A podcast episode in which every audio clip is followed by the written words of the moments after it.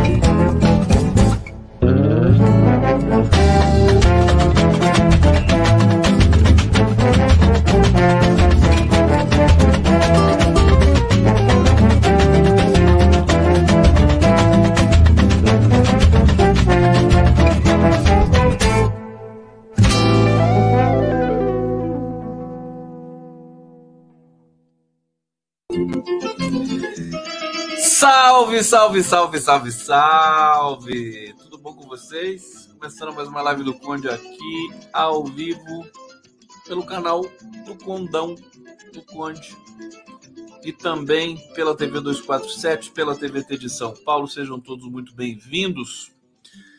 Canais parceiros, canais amigos, canais do Condão, do Condão, da Varinha de Condão, aqui também juntos conosco, jornalistas livres TV GGN, Ópera Mundi, Prerrogativas. Prerrogativas tá bombando, hein?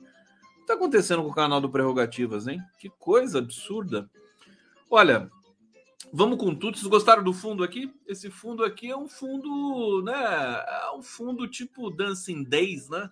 Uma coisa assim, mais pop. Eu quis fazer uma coisa mais pop hoje para vocês. É, trabalhei muito, programação intensa na, na semana toda, já para a semana que vem também. Aqui não pode parar nunca. E nós vamos falar um pouco. Olha, uma coisa muito interessante. Deixa eu primeiro ir para o bate-papo aqui, mas a resolução do PT, uma, uma informação para a gente realmente ver com muita atenção. Importante a resolução do PT, é uma espécie de freada de arrumação na, na empolgação geral com o governo Lula, né? E também frust outras frustrações da vida, é, muitos recados, né? Pena de ministro do STF para tudo que é lado, mas eu gostei de ver, né? Por isso que o Lula deixou a Glaze na presidência do PT, porque a Glaze é muito, muito combativa, né? Olha só, deixa eu uh, agradecer a consulto, consultora Pati, consultora Pati. que bonitinho. A Pati Consultora. Amo esse canal. Obrigado, Pati Consultora. Zezé França, seu fundo está maravilhoso. Pois é, as pessoas dizem que no fundo, no fundo, eu sou uma pessoa legal, né? Então é por isso. Eu sempre quis ouvir isso. No fundo, no fundo tá bom, né, gente? Rita Todeschini, palmas para o PT, beijos amorosos para você. Tá vendo? Que coisa beleza? Mônica Mas, boa noite, Conde, boa noite, companheirada. Vamos lá para essa resenha aqui. Os canais de direita estão todos, estão todos em clima de velório, né? Impressionante. Os canais de direita, eles fazem impulsionamento. Vocês sabem o que é impulsionamento? A pessoa paga, né, para o conteúdo dela ser mais divulgado. Isso pode ser feito no YouTube, pode ser feito no Facebook. Então, a extrema-direita faz isso porque ela não tem como construir público, né? É por isso que os canais de direita bombam tanto, por isso que a Jovem Pan bomba, por isso que esses canais escrotos que tem por aí, né? Aquela revista, não sei do que e tal, né? O, o, o, antagonista não bomba nada porque o antagonista tá duro também, não tem dinheiro para nada. Mas esse pessoal paga impulsionamento. Eu fiquei intrigado com isso, né? É, é jogo sujo, né? Você pagar impulsionamento. A gente aqui é tudo na raça, viu? tudo na raça. Meu canal, nada, nada, nada, nada. Não dou nem um beijinho pro YouTube. Eles é que me pagam. Bom, a Penha Costa, de vez em quando, né? Quando dá audiência aqui. Penha Costa, psicodélico, gostou do fundo, né? É um fundo Dancing Days. Deixa eu ver o que mais que vocês têm aqui para me dizer. Ana Roncato, deixa eu pegar o carinho de vocês, né? Ana Roncato, o Conde, você hoje está bem hoje? Ontem eu estava cansado, ontem eu estava morto, né? Hoje eu estou cansado, mas eh, pelo menos não estou morto, né? É, cansadinho já dá para brincar um pouco mais. Se cuida do Cilândia, boa noite. Acho que a Dulcilândia está aqui, deve ter reclamado de alguma coisa. Rose Filgueiras, tilápia! O grito de guerra do condão. Bom, vamos lá. Deixa eu começar aqui com vocês. Mais uma vez, obrigado pela presença aqui, tá, gente? É, vou começar. Daqui a pouco eu chego na, na, na, na resolução do PT. Primeiro, vou trazer umas, umas notícias aqui urgentes que estão chegando agora, estão pipocando agora nas redes, né? Vamos começar atualizando vocês aqui. Olha só, confissões do, do, do Mauro Cid à Polícia Federal, essas confissões, aquela tal, aquele tal depoimento das 10 horas, né, de segunda-feira, se somar com o de sexta, dá. Hoje é Superlua, né? Superlua. A Tir Peret está dizendo aqui. A lua estava azul mesmo? Estava azul? Manda uma foto da lua para mim. Vou, vou, vou, botar aqui. Um dia eu vou fazer uma live com a lua no fundo. Bom, é... o Mauro Cid, nesse depoimento, tá todo mundo apreensivo ali no, no staff, na quadrilha, né? Quadrilha do Bolsonaro. É... Todo mundo com, né? Na mão, aquela coisa, né? Piscando lá deles. E por quê? Porque o Mauro Cid resolveu falar pelos cotovelos. E, e falar as narrativas do golpe. É aquela coisa, a Polícia Federal encontrou no celular dele informações mil, né? Tem muitos militares ali envolvidos, vai ter militar que vai vai voar, né? Mais para frente, a coisa não vai acabar no Marucídio. Hoje foi preso um general pela pela Polícia Federal é, na região norte. Vou buscar essa notícia daqui a pouco para vocês. E enfim, o, o, esse, esse depoimento do Cid, a delação que ele vai fazer, está deixando todo mundo de cabelo em pé, né? É, vai arrastar, tá? detalha roteiro do golpe e arrasta militares bolsonaristas, tá certo? Estou vendo aqui a notícia no portal do G1. Deixa eu ler um trechinho para vocês aqui, né? Mauro Cid deve apresentar à PF detalhes sobre reuniões e conversas para efetivar um golpe de Estado que visava manter o ex-presidente no poder após derrota nas eleições. Quer dizer, cada vez mais forte. Ao mesmo é, é curioso, né? A história, a história, ela é ingrata, ela é implacável e ela é, é ela tem um senso de humor é, absolutamente cruel, né? Porque enquanto a imprensa convencional está lá se, se debatendo, dizendo que não pode falar que a Dilma sofreu um golpe, né? Nós teremos o depoimento, no depoimento do Mauro Cid todo o percurso do golpe é, tentado pelo Bolsonaro, né? A gente vai falar muito em golpe nesses próximos é, nessas próximas semanas e meses. E, e, eu acho que até é, a Polícia Federal poderia investigar o golpe contra Dilma também, né? Até para demonstrar alguma coisa no presente aqui para gente, né? Porque deve ter gravação, né? Imagina o Romero Jucá, né? Aquele pessoal todo ali, né? Já para pegar uma gravação do Eduardo Cunha, da, do, do, que, que eles maquinaram ali no golpe de 16, né? Porque é claro que eles conversaram, claro que não foi pedalada, era para tirar a presidenta para eles poder continuar, poderem continuar roubando, né? Então deve ter muita gravação daquilo lá, viu, Polícia Federal? De repente, se vocês acham alguma coisa, seria interessante para a história, para a nossa memória. Bom, mas o presente é esse, implacável também. É, pessoas que têm acesso às investigações é, é, dizem que Cid está detalhando com muitos, muitas minúcias a participação no caso das joias sauditas e também em outros temas. É, ele testemunhou reuniões que trataram do golpe de Estado, é, ainda existe, é, bom, existe, aí está no horizonte uma cor de delação premiada para o Cid, para o Mauro Cid. É, ao confessar episódios, Cid relata reuniões e conversas que testemunhou, é, mas a princípio ele não acusa ninguém. ele deve detalhar quem são os militares e outros ex-ministros e funcionários do governo Bolsonaro que participaram das tratativas que se deram, entre outras localidades, no Palácio da Alvorada em dezembro passado. Quer dizer, o Bolsonaro fez reuniões no Alvorada, né, a, a casa da presidência da República, que ele e a Mijóias depredaram completamente, mataram peixe, né? Mataram emas, roubaram móveis, né? Esse é o nível, né? Esse é o nível da quadrilha. E lá também eles fizeram negociações de como aplicar o golpe. É, nomes de militares como Augusto Heleno, ex-ministro do GSI, Braga Neto, são citados por Mauro Cid, segundo é, fontes que estão ali próximas a, a essas, essas coletas de depoimento. É, uma fonte disse o seguinte, abre aspas, né? Cid está apresentando o que tem sobre vários temas. O foco da Polícia Federal está no roteiro do golpe. É, militares do governo Bolsonaro estão cientes das conversas de Cid com a Polícia Federal estão preocupados com o que ele pode relatar de envolvimento e reuniões com Heleno, Braga Neto e novos personagens do núcleo militar. Gente, o Mauro Cid sabia sabe, acompanhou tudo, tudo do governo Bolsonaro. Ele era uma espécie de rabo do Bolsonaro. Onde o Bolsonaro ia, o rabo dele estava atrás, que era o Mauro Cid.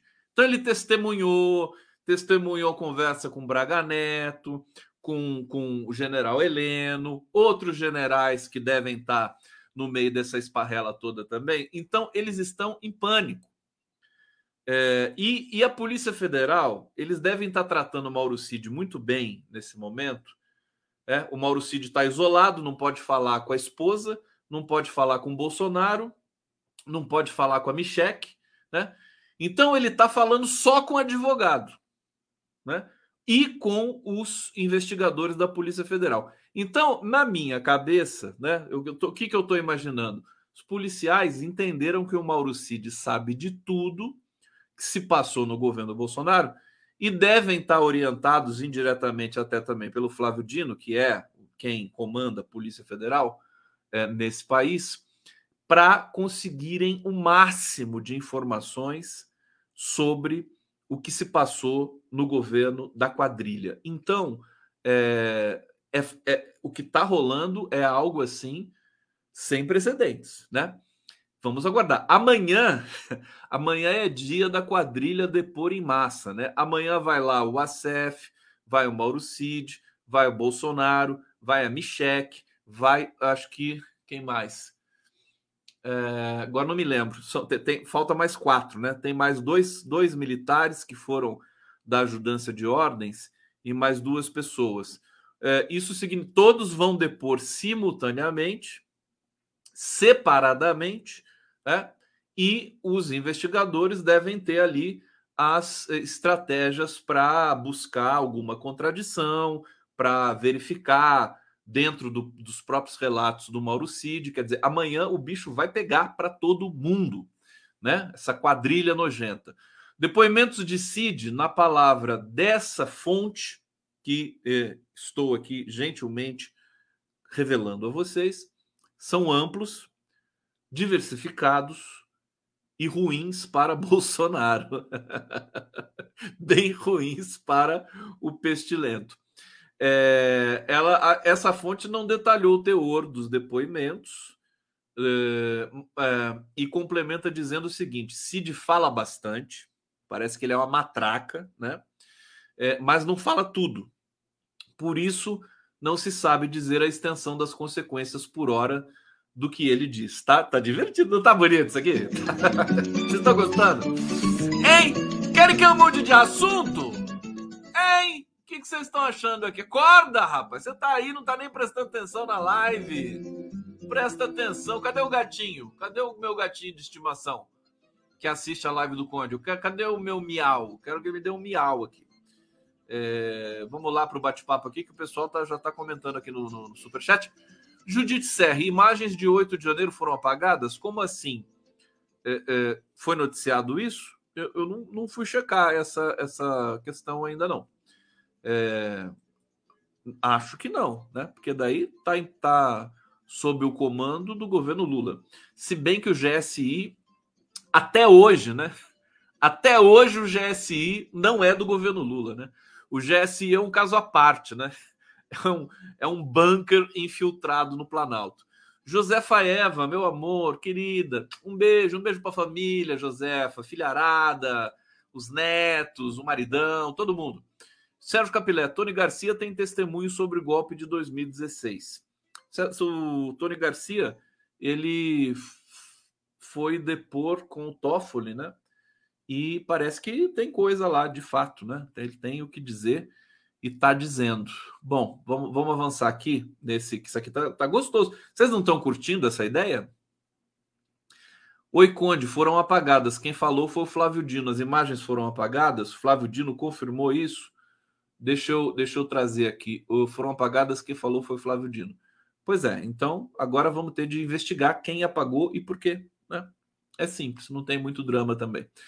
É, em junho deste ano, um relatório da Polícia Federal, divulgado pela revista Veja, é, revelou a existência de um documento que tinha instruções para um golpe de Estado dentro das quatro linhas da Constituição no celular do CID. O documento estava salvo com o título Forças Armadas como Poder Moderador e indicava uma série de ações cujo objetivo era desconstituir às instituições democráticas. Relatório da PF, da PF mostrou ainda que o documento foi criado apenas cinco dias antes do segundo turno das eleições. Não há indicação de que o texto tenha sido encaminhado a Bolsonaro. Entre as ações planejadas para o pós-golpe, segundo o documento, estavam previstas a nomeação de um interventor, o afastamento e abertura de inquéritos contra ministros do TSE e outras autoridades, e a fixação de um prazo para novas eleições. É mole o que estava sendo costurado é, na, na, debaixo dos panos, gente? O documento apontava que as medidas poderiam ser tomadas após autorização do presidente da República. É a tal da minuta, né? A minuta, que parece que é filha daquela minuta que foi encontrada na casa do Anderson Torres. A minuta indicava ainda, sem provas, que ministros do TSE eram responsáveis por atos com violação da prerrogativa de outros poderes. Por isso, sem citar nomes, determinava que eles deveriam ser trocados pelos próximos da fila de substituição do STF, dentre os quais estavam dois indicados por Bolsonaro ao STF, Cássio Nunes Marques e André Mendonça. Enfim, olha, é muita sujeira, muita informação e o que o que está pegando é que o Mauro Cid resolveu falar pelos cotovelos e está falando com riqueza de detalhes. Vamos lá para outro tema aqui na live do Conde. Vou tomar água.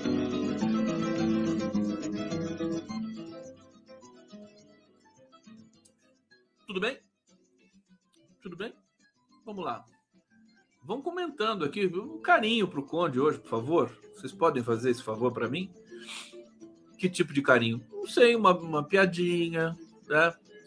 um chamego, uma frase de incentivo para mim, uma, uma, coisa assim de motivacional, né? Pra gente. Ó, vamos pro ACF agora e depois eu, eu vou pro para a resolução do PT. Vocês estão curiosos com a, resolução do PT? Estão curiosos? Olha, ficou bonito, viu, gente? Então vamos para o ACF primeiro para a gente se divertir e depois eu vou para a resolução do PT. O detalhe, olha, Frederico Bassé foi revelado hoje pelo UOL é, alguns detalhes é, de quando o ASEF teve ali os agentes da PF no seu cangote, aquele cangote imundo do UASF. É, os agentes tiveram de arrombar a porta de entrada do imóvel. A operação fez parte das investigações que apuram o desvio e revenda no exterior de joias e objetos de luxo da quadrilha do Bolsonaro. O detalhe constrangedor desse encontro entre o ACEF e os agentes da PF foi divulgado só hoje, né? 20 dias após a operação.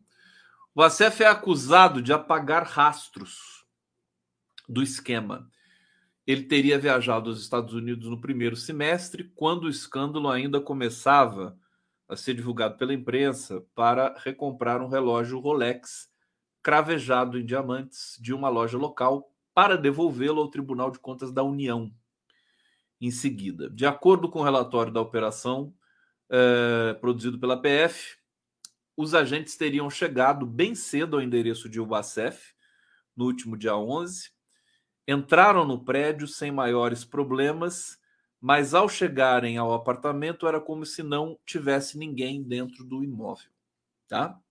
Os agentes tentaram a campainha e as tradicionais batidas à porta. Sem sucesso, voltaram à portaria e interfonaram. Não tiveram respostas. Mas os agentes não desistiram, eles eram brasileiros e não desistiam nunca. Né? Observando o local, repararam em luzes acesas e puderam ouvir ruídos no interior do apartamento. Nesse momento, precisaram arrombar a porta do advogado. Né? Eles arrombaram a porta daquele arrombado do ACEF. Foi necessário realizar o arrombamento da porta de serviço da unidade pela equipe projetada, tudo acompanhado por representantes da Ordem dos Advogados do Brasil. Isso está dito no relatório da PF. Vocês sabiam disso? Estão sabendo agora, como eu, né? É, ao entrarem no apartamento, perceberam que a, o ACF não estava em casa. No local foram apreendidos documentos, correspondências trocadas pelo advogado com pessoas é, e empresas situadas nos Estados Unidos, é, entre essas apreensões estavam documentos destinados ao banco Wells Fargo, instituição que o tenente-coronel Marucci, ex-ajudante de Bolsonaro, tem conta. Não foi revelado se de fato havia alguém dentro do imóvel. Como o mandado previa uma busca e apreensão pessoal em Wacef, além das buscas no endereço, a PF monitorou o advogado para dias depois abordá-lo em uma churrascaria localizada em shopping da Zona Sul de São Paulo. Na ocasião dessa busca e apreensão pessoal, o ACF teve quatro celulares apreendidos, um dos quais era usado exclusivamente para se comunicar com, comunicar com o verme Bolsonaro. E teve o carro revistado, que estava estacionado em vaga, em vaga para pessoas com deficiência. Esse detalhe já era de público e notório, né? É, bom, eles vão. Esse é um que vai depor amanhã também na Polícia Federal. Tá bom? Gostaram dessa do, do Bacef, esses detalhes sórdidos, né? Os detalhes sórdidos do governo. É, aí agora vamos para a resolução do PT, né, gente? O PT lançou hoje à tarde essa resolução é, que, que é muito interessante porque ela, ao mesmo tempo, dá uma satisfação para os eleitores, para a militância, ela dá uma cutucada no, no, no Cristiano Zanin. Né? Amanhã, não, não nos esqueçamos, né? tem a continuidade do, do marco temporal no STF. O Zanin vai ser o primeiro a votar amanhã. Eu estou com medo. Eu tô que nem a Regina Duarte hoje. Né? O que, que vocês acham que o Zanin vai votar no marco temporal? Bom, o Zanin é aquela coisa: se ficar, o bicho pega, se correr, o bicho come. Porque se ele votar né, contra o marco, é, a favor do marco temporal, que é para sufocar os povos indígenas no Brasil, votar a favor dos grileiros, os fazendeiros, né, assassinos, essa gente aí, se ele votar a favor do marco, não vai ser surpresa para ninguém porque ele já mostrou a que veio naqueles primeiros cinco votos. Se ele votar contra o marco temporal, vai parecer que ele recuou né? e que ele não tem personalidade. Portanto, eu acho difícil ele votar contra o marco temporal. E aí, aí eu quero dizer o seguinte para vocês. Eu fiz muitos, muitos debates no Prerrogativas com uh, lideranças indígenas, com uh, advogados, juristas, Kenarik Bojiquian, foi habituê nesses momentos, é, a Débora Duprá, muitos outros advogados que trabalham diretamente com os indígenas, o Álvaro Caiuá, Álvaro de Azevedo Gonzaga, gosto muito mais de chamar ele de Álvaro Caiuá, acho que pegou esse nome dele, porque ele é um advogado, professor da PUC, mas é indígena. Mas não, né? Ele é indígena, totalmente. E conversei com o Krenak sobre isso aqui, e eu achava naquele momento que seria é, absolutamente impossível que o STF é, aprovasse o marco temporal, porque a tese é tão ridícula, a tese do marco temporal, essa história de que os indígenas só têm direito à terra em que eles estavam ocupando em outubro de 1988, quer dizer, é, é muito ridículo, é muito precário, é muito mal feito, texto ruim, tese ruim. E eu falei, impossível ser aprovado. Inclusive, eu conversava com a Kenaric, falei, Kenaric, relaxa, não vai, não, não vão aprovar. Aí eles foram pedindo vista, pedindo vista, sentando em cima, sentando em cima e tudo mais. E agora chegamos nesse momento, né? Em que esse momento perigoso, que o STF tem pelo menos, né, três ministros de direita, absolutamente de direita. O Cássio Nunes, o é, como é que é o nome dele? Mendonça e o Zanin, né? Zanin, os votos dele foram todos alinhados ali junto com esses dois indicados pelo Bolsonaro. E agora nós vamos ver que apito vai tocar o STF com relação aos ministros que estão saindo. A Rosa Weber quer dar o voto antes de se aposentar. É, é, a gente tem na questão do marco temporal, em especial, vamos ver o que, que vai ser do Gilmar Mendes do Fux, não dá para confiar no Fux. O Fux também é uma espécie de banda podre do STF, com todo respeito. É, temos o, o, o, Luiz Roberto Barroso, que também a gente nunca sabe também para que, que lado ele vai. É, quem mais? O Faquin, o já votou, né? O já votou contra o marco temporal. Então vai ser tenso, né? Os indígenas estão acampados em, em Brasília, como sempre estiveram, é, aguardando o, o, a votação e eu já não acho mais que é, o marco temporal vai ser rejeitado assim com tanta facilidade. Acho que vai ser tenso isso, né? E, e vai desencadear uma crise, né? Se o marco temporal for aprovado, o Brasil vai entrar em convulsão. Convulsão. Os indígenas não são como setores da sociedade brasileira que ficam quietos sendo esmagados. Eles, eles reagem, eles reagem. Né? Então, se esse marco for aprovado, vai ser uma catástrofe no país.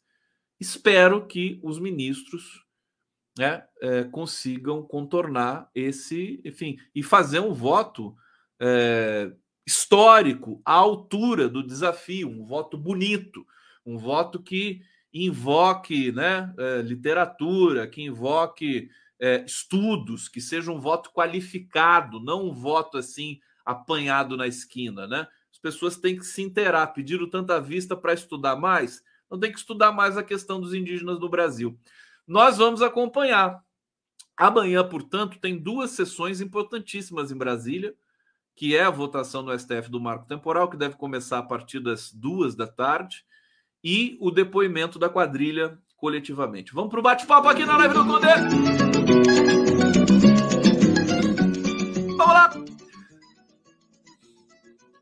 Eu, vocês e a minha rinite, todos juntos aqui, confraternizando. Que maravilha. Deixa eu ver o que vocês estão falando aqui. É, Alcides Ádio. Câmeras eram contratadas por empresa privada. Dino disse que não sabia desse contrato. A empresa pagou.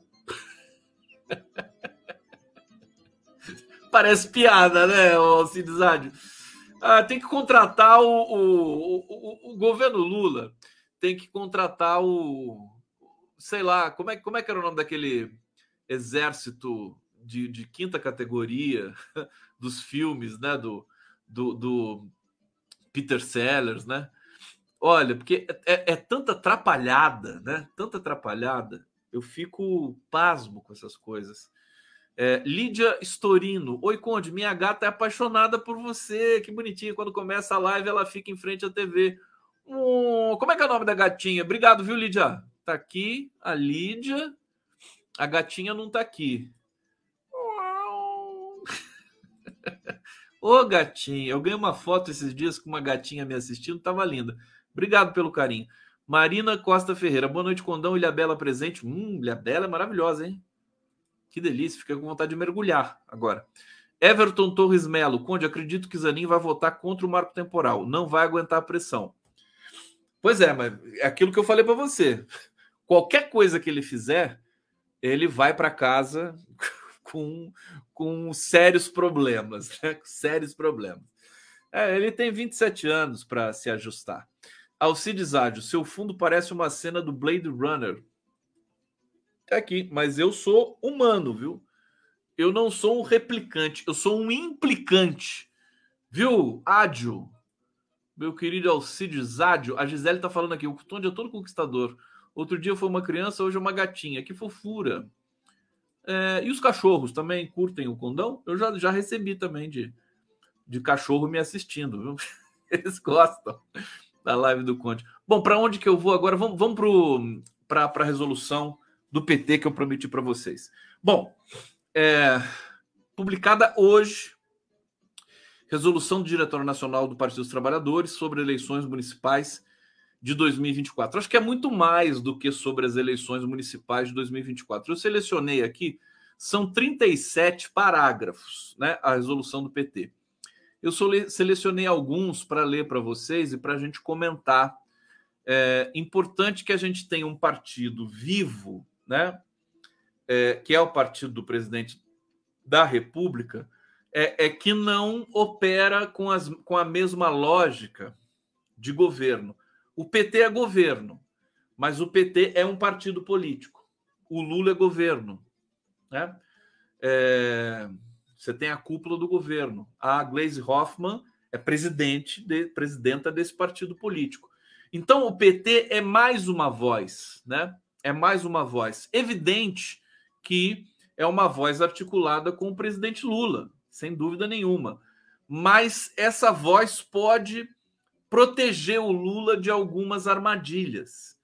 Eu acho que é, é, o, o escopo de influência né, com o presidente Lula ele fra tá, vem fracassando em alguns pontos, mas ele é muito complexo e muito amplo. Quer dizer, quem influencia o presidente Lula não são só os assessores diretos. É uma gama gigantesca de assessores, de pessoas, de lideranças, né? Isso, isso que por isso que é bom, por isso que o Lula se garante bastante. E o PT é uma dessas vozes. É, então, o, a íntegra aqui, né? Eu coloquei, inclusive, na descrição do canal, é, na descrição dessa live, o link para quem quiser ler a íntegra da resolução. Eu vou ler alguns pontos aqui para vocês, tá? Eu vou para o item, vou começar no item 9 que é assim: é, na presente conjuntura, não faz sentido a tramitação no Congresso de uma proposta de reforma administrativa que é essencialmente contrária à promoção de políticas públicas de interesse da maioria do povo, além de precarizar o serviço público, servindo a um projeto neoliberal que foi derrotado nas urnas em 2022. Vocês percebem? Quer dizer, a bancada do PT sozinha não tem como resolver essas questões, né? Precisa de mais votos. Mas é, pode ser uma voz trepidante ali no Congresso e que pode, é, digamos, equilibrar um pouco as pressões que o Lula tem sofrido da direita.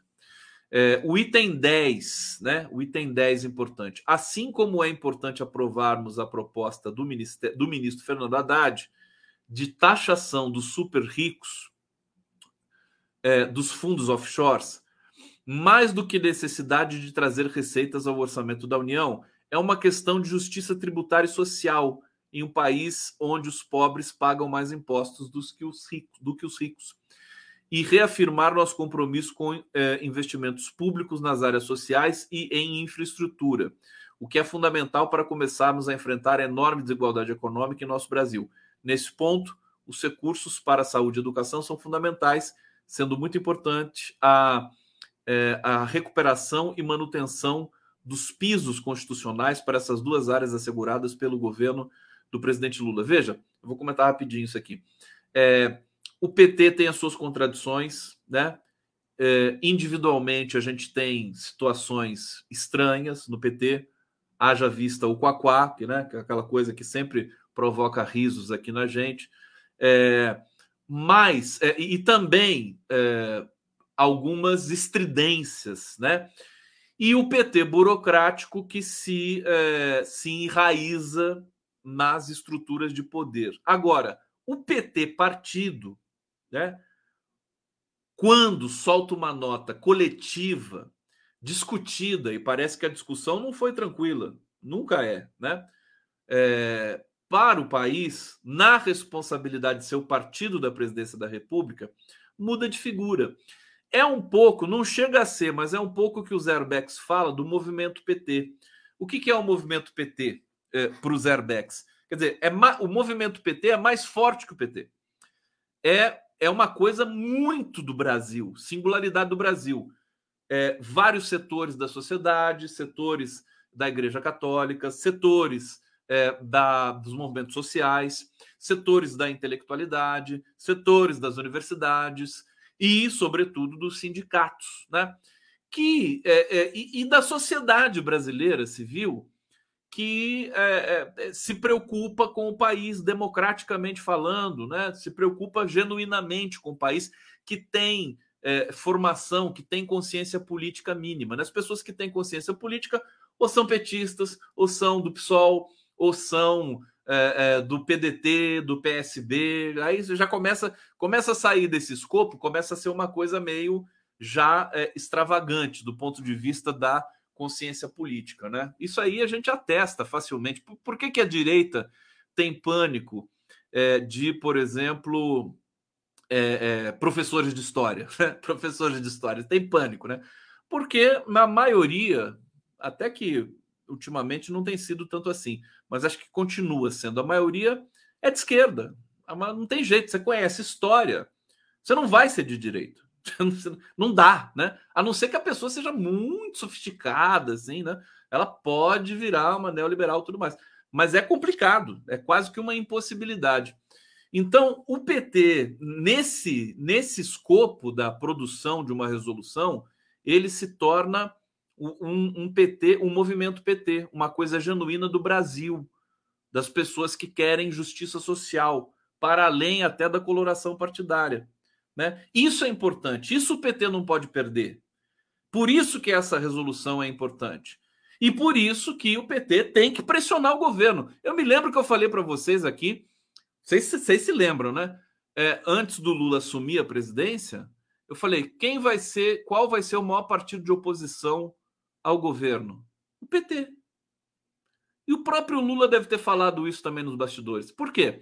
Porque o PT não é fisiológico, pelo menos, pelo menos no papel e em parte, né? Alguns, algumas figuras do PT, como todos os lugares, algumas figuras cedem, né, a esses a esses estratagemas aí, armadilhas é, da prática política. Agora, em essência, quem quer cargo quem quer trocar ministério por, é, por apoio é o PP, é o Republicanos, é o MDB, é a União Brasil, é o PL. PL daqui a pouco vai para o governo. Não duvidem disso, né? Daqui a, eu, eu, até 2024 o Valdemar da Costa Neto vai se encontrar com o Lula.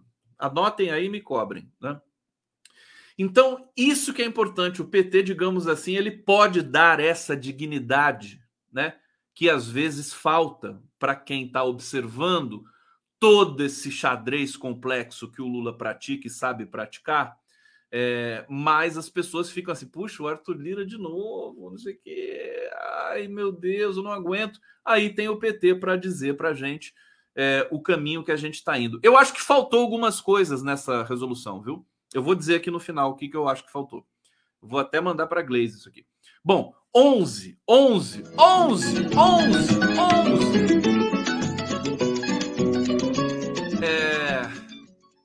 É urgente a, uma tomada de posição contundente em relação ao papel dos militares em nossa democracia. Aqui o PT sendo corajoso, hein? delimitando suas funções ao que está previsto na Constituição. O comprovado envolvimento de oficiais graduados, ex-comandantes, bem como policiais militares e outros membros das Forças Armadas na sustentação da tentativa de golpe em 8 de janeiro não permite leniência. A punição exemplar dos bolsonaristas, inclusive no âmbito militar e quando comprovado de oficiais de alta patente, é essencial para impedir que se volte a articular toda contra a democracia. Articular contra a democracia. Veja, o PT não se faz de rogado, não vai se acovardar, não vai se omitir. Enquanto o Lula né, tenta modular um pouco essa conexão, né, a situação delicada das Forças Armadas, que estão absolutamente precarizadas, são mal treinadas, ganham salários muito altos, né? é, os oficiais, evidentemente, estão com as imagens no, no lodaçal tóxico da história é, tão, tão acuadas, né? É, e o Lula está tentando é, resolver isso na base daquela conciliação dele, mas não adianta, a realidade é implacável também. Né? Eu, eu, eu disse ontem para vocês: o Mauro Cid é só a ponta do iceberg. Muitos outros militares vão vão ter de responder por suas práticas. Né? é, que, é, é, que o Múcio não se iluda de que uma, um aceno para as Forças Armadas vai resolver todo o problema. Não vai resolver o problema. A tensão militar, tensão não, né? Quer dizer, a, a, a imagem das Forças Armadas vai continuar é, no rodapé da história durante um bom tempo, né? E eles vão ter de dar uma resposta com relação a isso. Bom, o item 12, deixa eu ver se o 12 eu selecionei para falar também. Selecionei, selecionei. Posso falar o 12 para vocês aqui? O 12 é o seguinte: para além das ações positivas sobre segurança pública, já em curso no atual governo, é urgente que se aprofundem medidas com o objetivo de consolidar uma política nacional para essa área. Aqui falando da segurança pública. Eu vou, eu vou passar rapidinho aqui, porque eu quero chegar no STF, é agora, né? O item 13. o item 13, emblemático, né? Olha só o que, que é o item 13, parágrafo 13, né? No momento em que o Supremo Tribunal Federal deve retomar o julgamento do marco temporal, manifestamos a expectativa de que a Suprema Corte reafirme os direitos dos povos indígenas, como ocorreu em decisões anteriores. Essa expectativa de uma atuação em defesa da civilização é reforçada por recentes decisões e avanços do STF nesse sentido. E, de fato, o STF votou coisas importantes, até no período Fernando Henrique Cardoso. São eles a equiparação da ofensa contra pessoas LGBTQIA, ao crime de injúria racial, né, cutucando o Zaninho. Abertura de ação sobre a violência contra os povos indígenas Guarani Kaiowá pela Polícia Militar do Mato Grosso do Sul, cutucando o Zanin. A manutenção, ainda que parcialmente, do princípio da insignificância e o avanço da descriminalização do porte de cannabis para uso pessoal, cutucando o Zanin passo importante para a mudança na equivocada e letal política de guerra às drogas. É pesado, é o que eu estou dizendo para vocês. O Zanin, seja para que caminha, o Zanin podia tirar o atestado médico agora, né? Se ele votar a favor, não vai ser surpresa. Se ele votar contra, vai parecer que recuou. Isso e isso nem sempre é bom, né? Para um ministro do STF logo no comecinho da sua trajetória ali.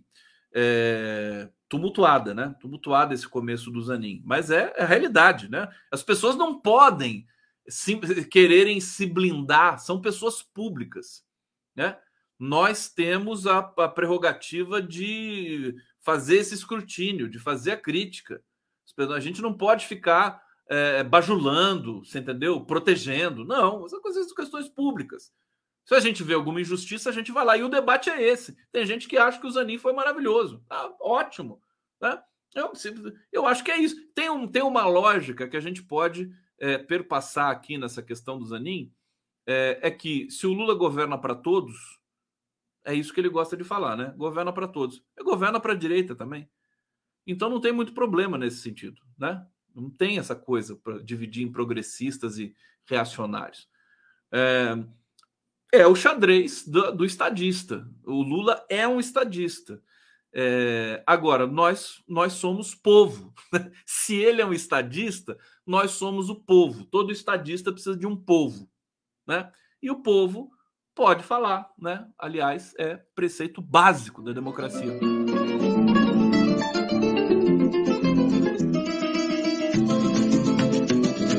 Eu anotei alguns outros pontos aqui, vamos ver se eu chego lá. Eu anotei o 19, vamos ver por que, que eu pus o 19 aqui.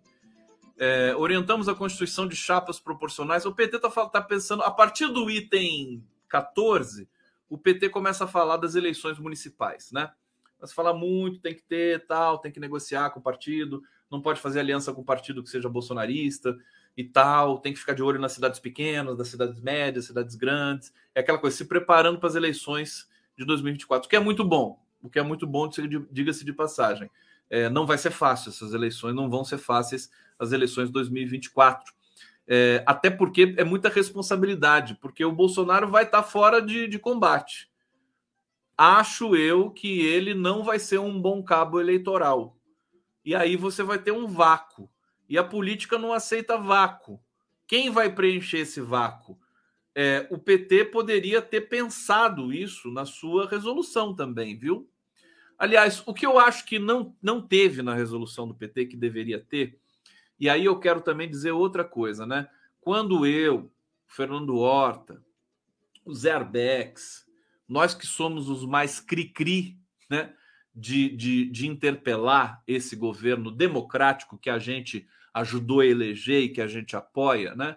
Nós somos cri-cri e é, mas o, o PT simplesmente está fazendo o que a gente vinha fazendo nas lives, alertando, né, é, avisando, é, dizendo da, das, do, do, peso de certas sessões, de certas concessões, né? Então hoje o Horta e eu particularmente nos sentimos muito bem, porque falou, olha só, o, a resolução do PT está falando aquilo que a gente vinha falando, né? Agora, faltou, faltou, faltou algumas coisas. Por exemplo, o governo tem que ter um inteligência de qualidade. O governo não pode ficar, e o partido, por sua vez, também.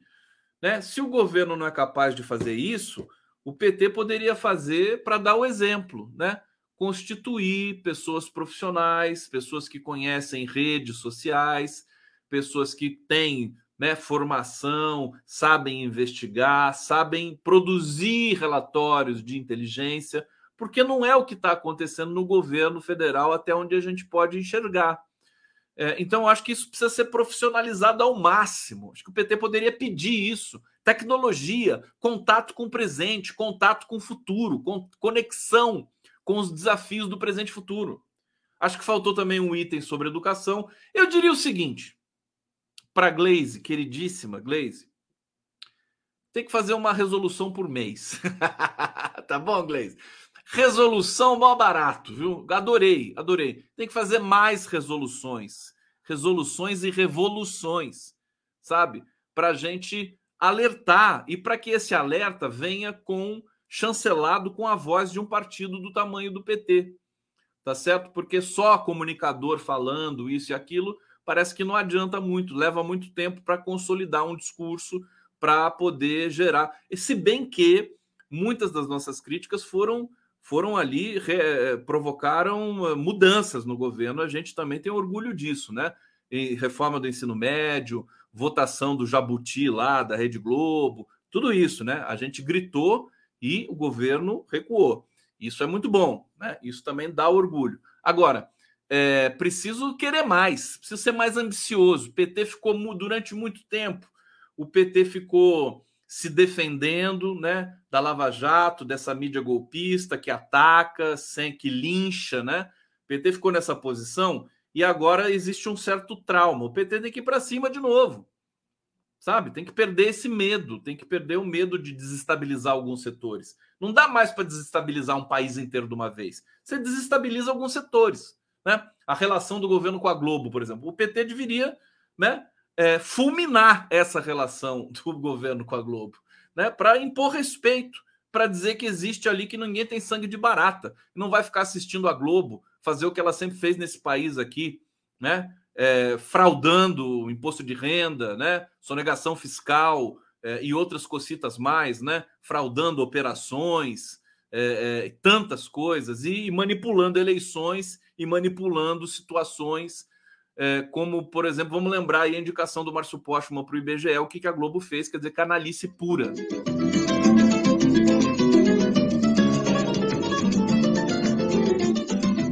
Vocês estão assistindo? O que, que vocês estão assistindo? A live do Conde. Olha, tem informações importantes aqui também é, sobre o que rolou no Congresso hoje, gente. Isso é importante eu trazer para vocês aqui. Deixa eu ver por onde eu começo. É, vamos ver aqui. Piriri foi aprovado o CARF, o Haddad teve derrotas e vitórias. É, aqui, deixa eu ver. Olha, proposta de orçamento de 2024 terá 168 bilhões de reais em receitas extras, divididas em três pilares. É isso que o Haddad está tentando zerar com a taxação dos superciclos, com o CARF e com outras questões ali é, que estão sendo discutidas no Congresso nesse momento. Para alcançar o déficit zero prometido por Haddad, o governo Lula vai enviar a proposta de orçamento de 2024 com uma previsão de 168 bilhões em receitas extras. O grau de incerteza que cerca essas fontes de arrecadação é, tem alimentado pressão dentro do próprio governo para discutir a meta fiscal até o fim do ano. A pasta da Fazenda avalia que o reequilíbrio das contas é fundamental para estabilizar a trajetória da dívida pública, aquele discurso assim bem da, da contenção, né? que é parte do sucesso que o Haddad está tendo como articulador político também. Né? Por isso, a meta de zerar o déficit não é um cavalo de batalha, é, diz um integrante da equipe econômica, mas um alvo a ser perseguido.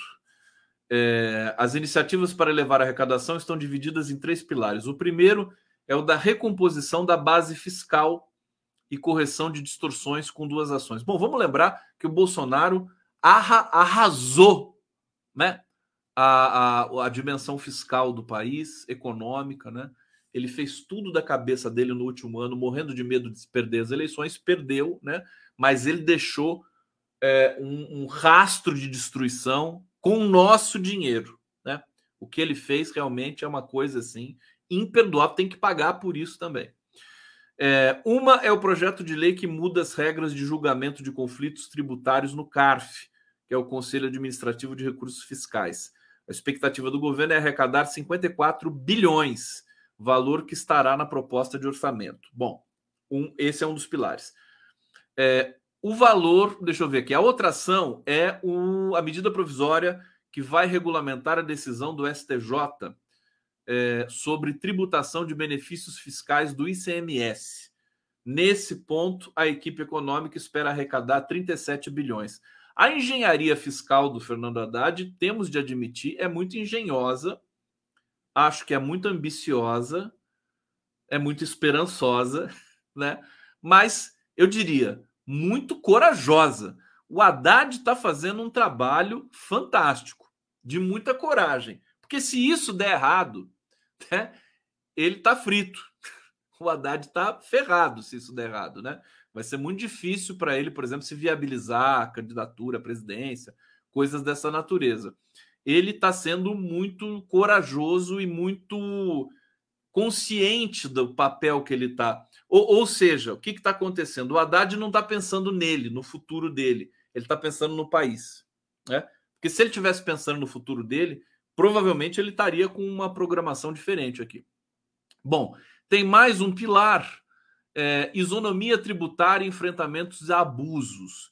Nesse grupo de medidas estão a medida provisória para taxar fundos exclusivos de investimento no Brasil e o projeto de lei com urgência constitucional para tributar os fundos e recursos offshore. É? E aí, deixa eu ver o terceiro pilar. Esse, aquele, na verdade, era o segundo. Deixa eu ver. O terceiro eixo é uma demanda das próprias empresas e consiste no que o governo tem chamado de uma melhora no relacionamento com a administração tributária federal. A verdade, gente, é que o Brasil existe uma outra economia, quase do tamanho do Brasil, é, que é clandestina no Brasil. Né? clandestina, pessoas que sonegam impostos, que não declaram, é, tudo, tudo fora, depois de Temer e Bolsonaro que desorganizou tudo.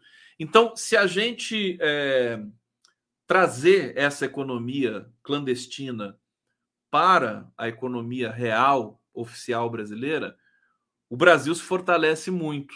Né? É um processo que, evidentemente, não vai ser feito sem dor e sem é, algumas, algumas questões difíceis, né? Mas é isso, é formalização, formalização do, das empresas, né? É, agora tem a possibilidade de se abrir um ministério de pequenas empresas, pequenas e médias empresas. Vamos ver o que, que vai acontecer. Esse desenho da reforma ministerial que nunca acontece, dificuldade imensa para fazer uma reforma ministerial. É, a, a impressão que eu tenho é que o Lula não quer fazer mesmo que não é resistência interna de ministérios aqui e ali. Ele não quer mexer nessa estrutura que ele montou, mas vai ter que mexer. Agora, fica nesse impasse, né? É uma coisa até cansativa. Eu diria que, assim, foram boas notícias hoje. Tem uma última notícia aqui que eu quero trazer para vocês, é, que o Haddad sofreu duas derrotas. Deixa eu só lembrar aqui quais foram, né? Uh, ele reclamou aqui de, de que o avanço da desoneração aos municípios, aos municípios foi atabalhoado e que ele não foi procurado. Né? É, esse é um ponto de tensão. Cadê aquela história de que o Haddad teve duas derrotas? Aqui, ó. Câmara aprova texto da desoneração da Folha, justamente essa questão da desoneração, em dupla derrota para Fernando Haddad. Então é isso, né? São, são questões que vai depender do Congresso, não tem jeito. Vão aprovar coisas aqui e não vão aprovar coisas ali, coisas que são positivas para é, organização da economia, coisas que são deletérias para a organização da economia e que o Congresso não vai se fazer de rogado, porque quem está tomando conta da economia não é o Congresso, é o Fernando Haddad.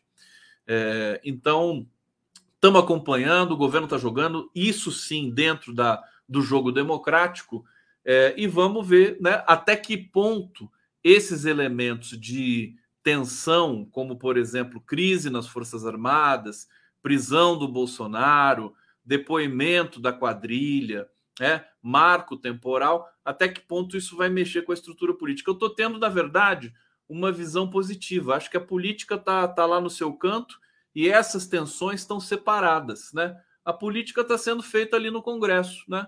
O PT e o governo podem obter vitórias ou derrotas, né? e tudo dentro do jogo democrático. Nesse sentido, não dá para a gente reclamar nesse momento. Tá bom, meus amores? Amores!